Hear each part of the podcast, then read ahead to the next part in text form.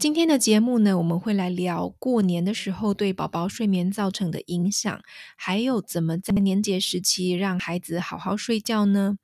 今天的节目也很适合在搬家啊，或者是外出旅行啊、旅馆过夜啊这种情况哦来使用。所以，如果你有这样子的困扰哦，一定要听今天的节目哦。Hello，我是好眠师张佩，你昨晚睡得好吗？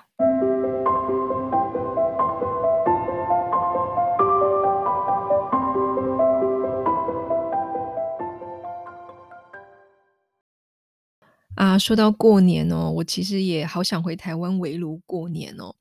小时候真的很期待过年哦，可以回乡下，还有表哥表姐啊玩在一起哦。那因为我自己是我们家是小家庭哦，所以在过年的时候就会有那种超多亲戚，我们。呃，我像我妈妈娘家那边的亲戚超级多哦，可能会是到一百人那一种哦。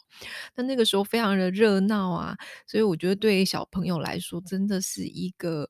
很值得期待的节日哦。好，那当然成为好眠师之后情况就不一样了嘛，因为我嫁人了哦。不过因为我搬到呃英国，所以呢，坦白说，我比较没有那种啊要回婆家还是回娘家的这种问题，这种抉择哦。但是每次靠近年节的时候啊，其实真的是也蛮想家的啦。那现在因为疫情的关系哦，不能说回家就回家哈，希望。啊，希望今年有机会疫情结束，我们可以好好的回家看一下父母啊，然后见一下亲朋好友。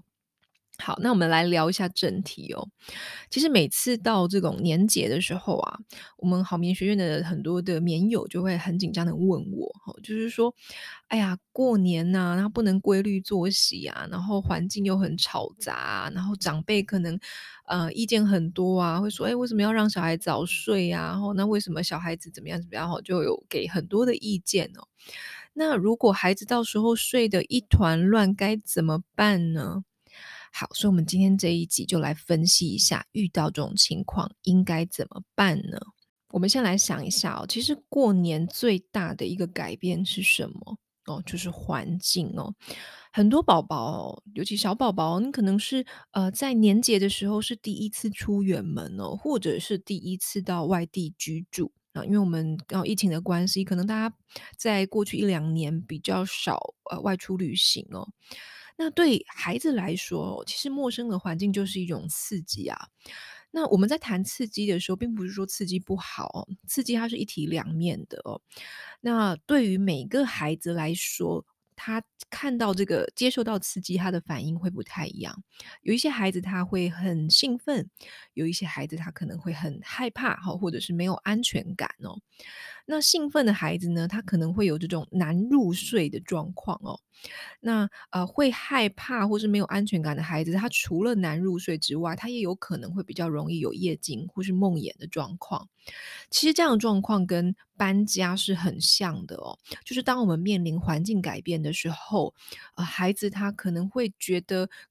这跟平常的这个睡眠状况，或是跟平常的的生活不太一样，然后他的作息，或者说他的整个心态，或者说他的心情啊，或者是嗯各种这种规律的，或者这种仪式感就会被打破。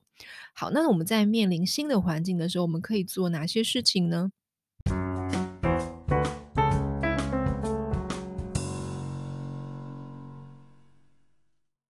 第一件我们可以做的事情啊，是提前预告哦，就是你可以在出远门之前呢，我们提前跟孩子说，我们即将要出门了，我们要去哪里呢？我们要去长辈家啊，或者是我们要去旅馆过夜哦，把我们即将走的这个行程，或者可能会遇到的人。都先跟孩子口头的告知，跟他做沟通预告哦。不管你的孩子月龄多小，即便他是个新生儿，即便他是一个很小的宝宝，你会觉得他可能听不懂都没有关系哦。我们都会做提前预告这个行为。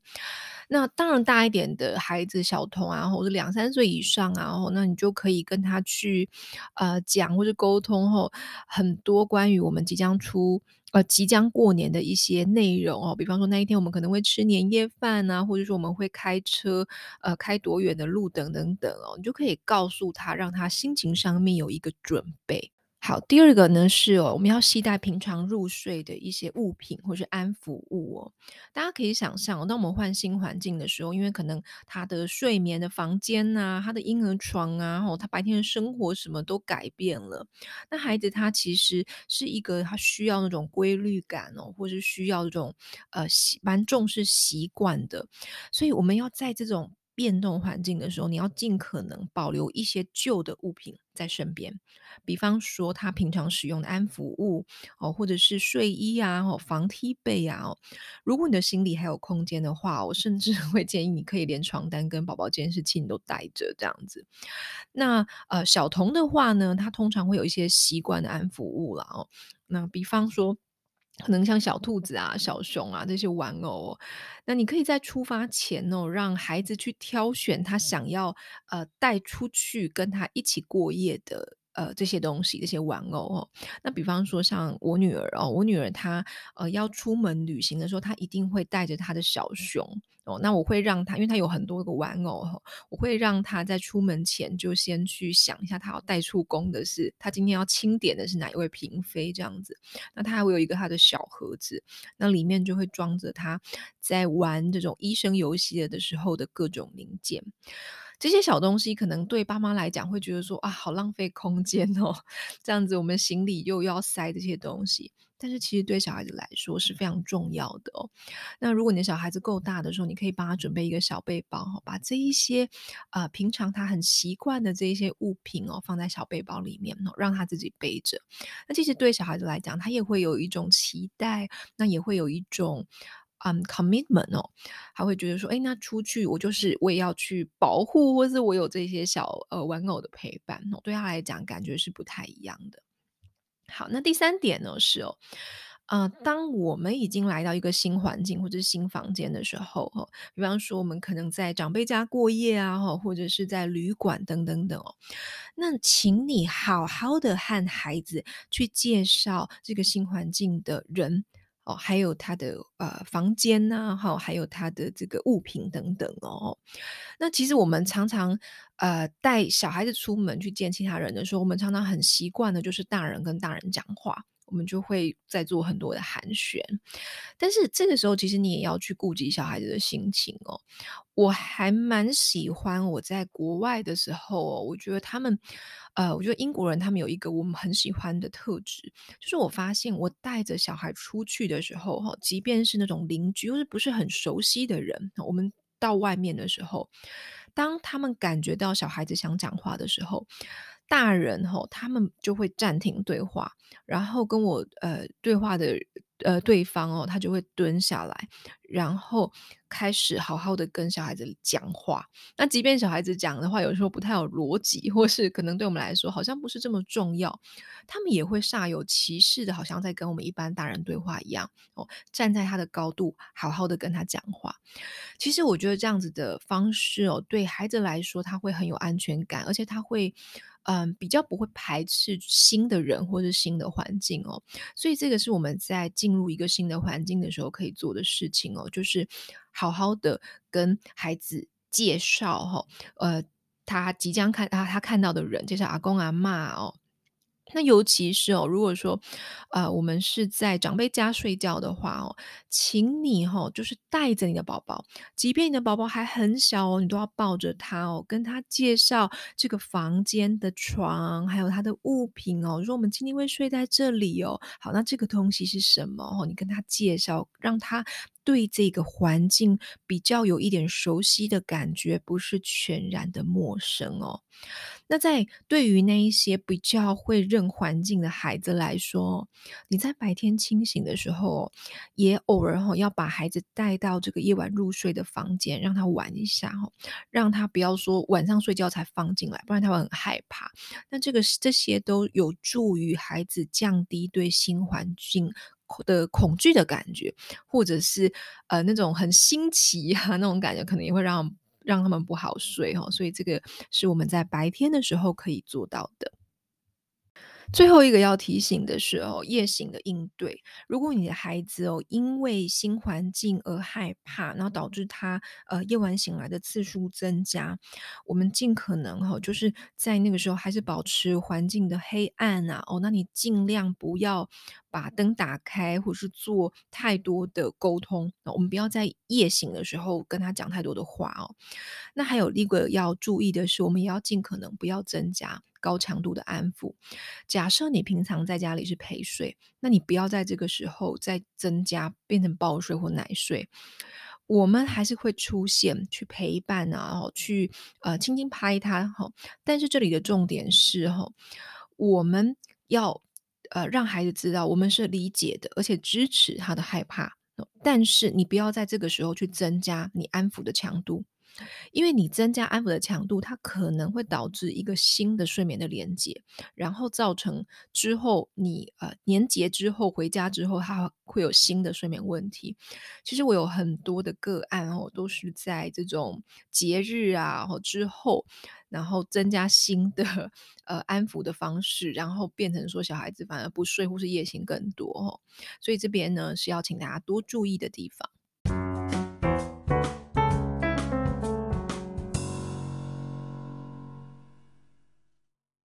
我们刚刚谈到的是，呃，过年的时候环境的变化。那我们接下来来谈这个作息哦。那其实很多爸妈会担心说，哦，像过年的时候我们的作息不知道该怎么安排，要一团乱哦。那作息其实跟环境也很有关系啦。那基本上就是本来小孩子该睡觉的时间，那因为外在的环境很热闹嘛，或者是说你们可能在外面出游啊，或是在餐厅吃饭等等等哦。那这个部分作息可以调整的空间就比较有限哦。那我们可以做到的是什么？哈，我还是给一个一两个小 tips 啊，就是说，如果你们爸爸妈妈真的很在乎这一块的话，我们还是可以做一点点事事情哦。嗯，其实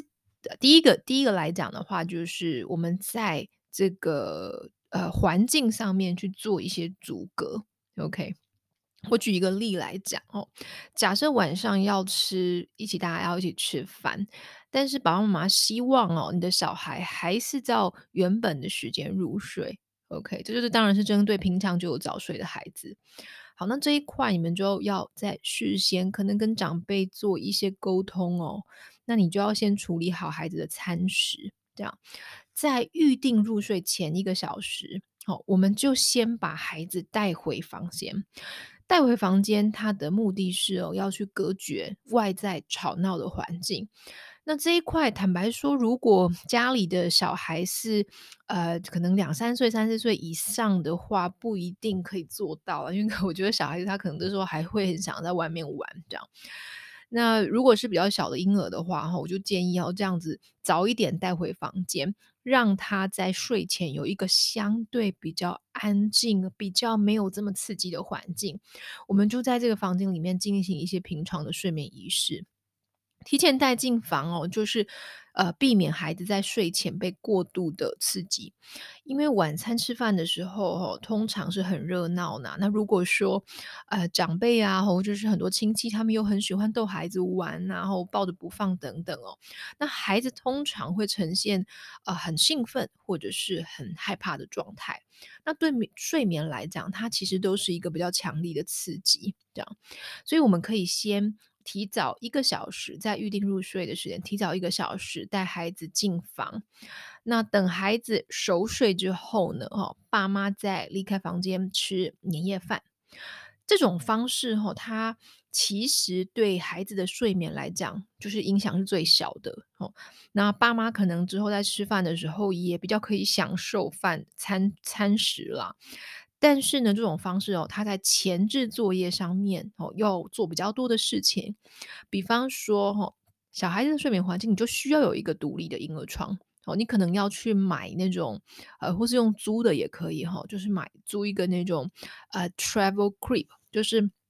台湾好像叫游戏床哈，或者是有旅行用婴儿床哈，就是它是可以折叠的。那我们在外过夜的时候，如果那里没有婴儿床的话，我就可以用这种折叠的婴儿床哈，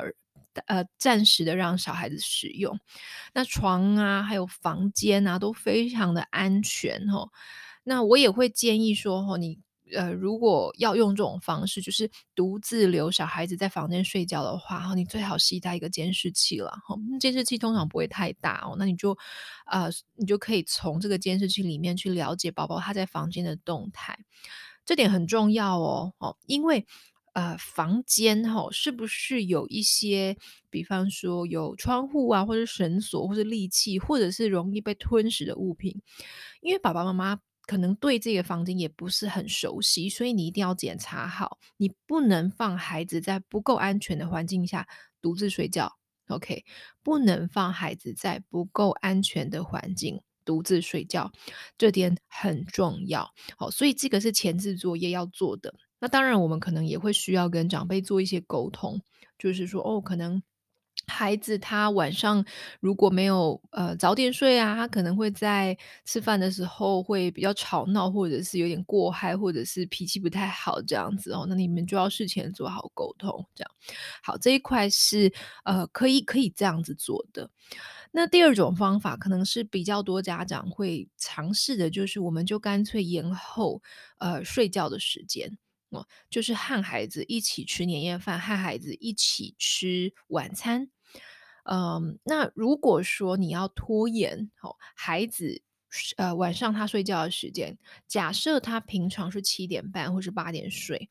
那你可能会变成要九点或十点睡，但你又不希望他太累，因为太累他可能会很嗨，然后又。呃，不好带，反而在吃饭的时候对爸爸妈妈造成一些困扰，那或者是他厌性也会增加。好，那这个时候你可以怎么做呢？就是你可以比平常多一次小睡。假设你的宝宝原本是两次小睡哦，那你在傍晚的时候你就要给他一个三次、第三次的小睡。那假设你的小孩本来是三次小睡，那你可能就要在傍晚晚上的时候，靠近晚上的时候再多给他一次。这个小睡吼，只是衔接夜晚长睡的桥梁，所以不能睡太长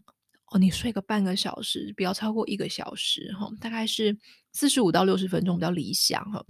因为如果你睡太长，对小孩子来说，那个时间点。已经很接近夜晚入睡的时间了，那他可能会给你直接睡下去，可能睡个两个小时之类的。这个时候再叫起来，然后你夜晚的这个睡眠会比较容易受到影响。所以呢，我们只要一个桥梁式的短小睡就好，就要把它唤醒。不过呢，我也提醒一下爸爸妈妈哦。呃，这种桥梁式的小睡哈，你唤醒的时候，他心情通常不是太好，就是他可能会还是有一点累哈，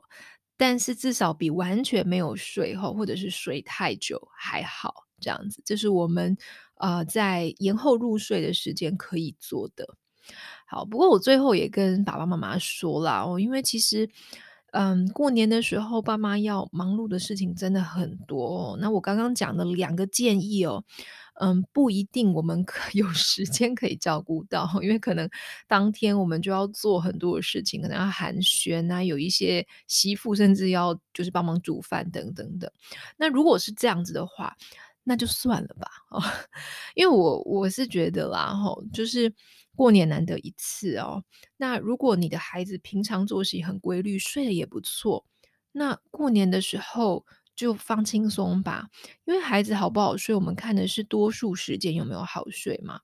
那即便是呃过年的时候孩子睡得比较差，或者是睡得比较少，那也只是少数时间而已哦。规律作息的孩子，即便有几天的不规律，也可以在回家之后两三天就调整好补眠回来。那如果你的孩子平常作息就不规律，或是说他大部分的时间都睡得很差，那你这里要调整的是平常的作息呢，那也不差过年这几天了。所以我觉得，嗯，我。刚刚给的那些建议，如果哈爸爸妈妈很在乎哦，很在乎，就是他希望他过年也可以好好睡觉，我们可以尽量去做，但是不要变成大家的压力哦。那导致有一点我想要提醒的，就是说我们尽可能不要在过年的时候提高这个哄睡或是安抚的程度。你可以陪伴孩子，但是你不要就是。给他一个很强力的，就是说哦，我一定要他当下好好睡一会儿，一定要当下就要睡着然后带入更高的哄睡或是安抚，因为这个可能会变成一种睡眠连接，变成一种新的习惯，导致你在年节之后回到家里面呢，它会有一些长期的睡眠问题。这个是比较呃想要避免的，因为放假之后一个月哦，通常是好眠师服务的高峰期，因为很多孩子就是在假期的时候养成新的哄睡习惯，好，或者本来是自行入睡的孩子，突然就变 哄睡了，这样那改不回来啊哦。好，所以这个是要提醒大家注意的哦。那如果你不要提高哄睡的强度的话，哈，爸爸妈妈你就要放下这种我要一定要让。孩子在当下就非睡不可的这种执念哦，那我们宁可啦，就是那几天少睡一点，哦，假期之后再补回来就好啦。哦，这样子会比啊、为了那几天，然后造成之后更长久的睡眠问题还要好。